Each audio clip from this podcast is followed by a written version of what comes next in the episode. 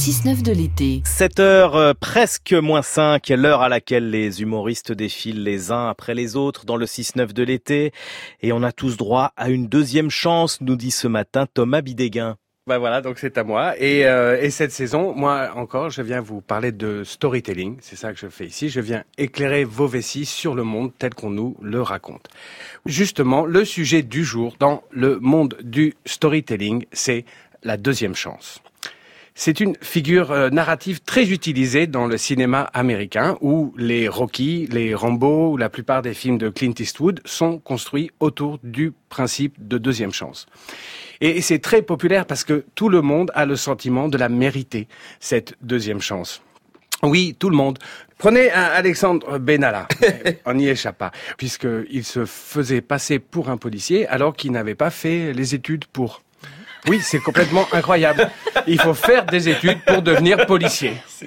Ben oui, apparemment, il y aurait un concours avec une épreuve d'orthographe.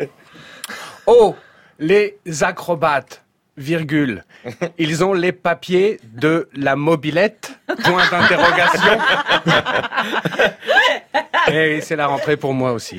Enfin, voilà. Donc même Benalla voudrait mériter une deuxième chance. Et pourquoi pas? Mais bon, pas dans la police, dans un autre secteur.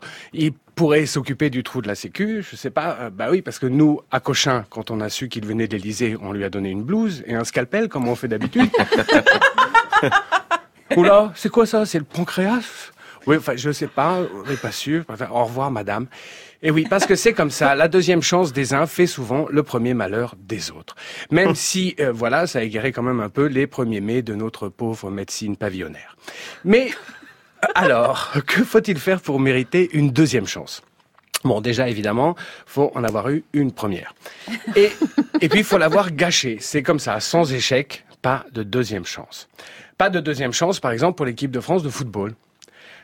Alors que, par exemple, pour la Belgique... Là là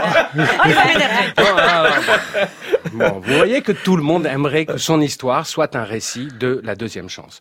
Même Jean-Luc Mélenchon qui a déclaré devant ses militants qu'il voulait transformer les élections européennes en un référendum anti-Macron. Puis ensuite, ils sont tous allés à la cantine, où Jean-Luc a également décidé de transformer le choix des entrées en un référendum anti-Macron. Puis, euh, le choix du dessert. Parce qu'il est comme ça, Mélenchon, il lâche rien. Qui veut un financier Euh, ah, eh non, pain perdu pour tout le monde. Eh oui, et François Hollande. Ben, Est-ce qu'il rêve pas lui aussi d'une deuxième chance? En tout cas, c'est ce qu'on se dit à la vue des visuels faussement fuités au cœur de l'été, où l'on le découvre posant pour une éventuelle campagne Hollande 2022. Et là, là, c'est la finance qui tremble. Et oui, parce qu'on peut quand même pas imaginer qu'il la rate une deuxième fois. Et Donald Trump. Voilà euh, quelqu'un qui aurait bien besoin d'une deuxième chance. Son ancien avocat aurait des enregistrements de lui en train de distribuer des pots de vin. Son ancienne secrétaire dit qu'elle a enregistré alors qu'il utilisait le mot nigger. Les Russes auraient des enregistrements de lui en train de faire des trucs bizarres avec des prostituées. Allez-y, fermez les yeux. Pensez à un truc. Eh ben, il est probable que quelqu'un possède un enregistrement de Trump en train de le faire. Mais bon, la deuxième chance est un principe de récit très américain. C'est la différence qu'il y a entre Rocky 2 et Neuilly, sa mère, sa mère. Le film avec Charlene Van Necker Necker. Oui, en France, on préférera les personnages qui s'obstinent à ceux qui rebondissent. Pas de deuxième chance dans le cinéma français où on aime les destins tragiques. C'est une question de principe. C'est presque une question d'honneur. Et on se souvient de Rému qui disait à Pierre Freinet dans Marius, il lui disait, l'honneur, c'est comme les allumettes, ça sert qu'une seule fois.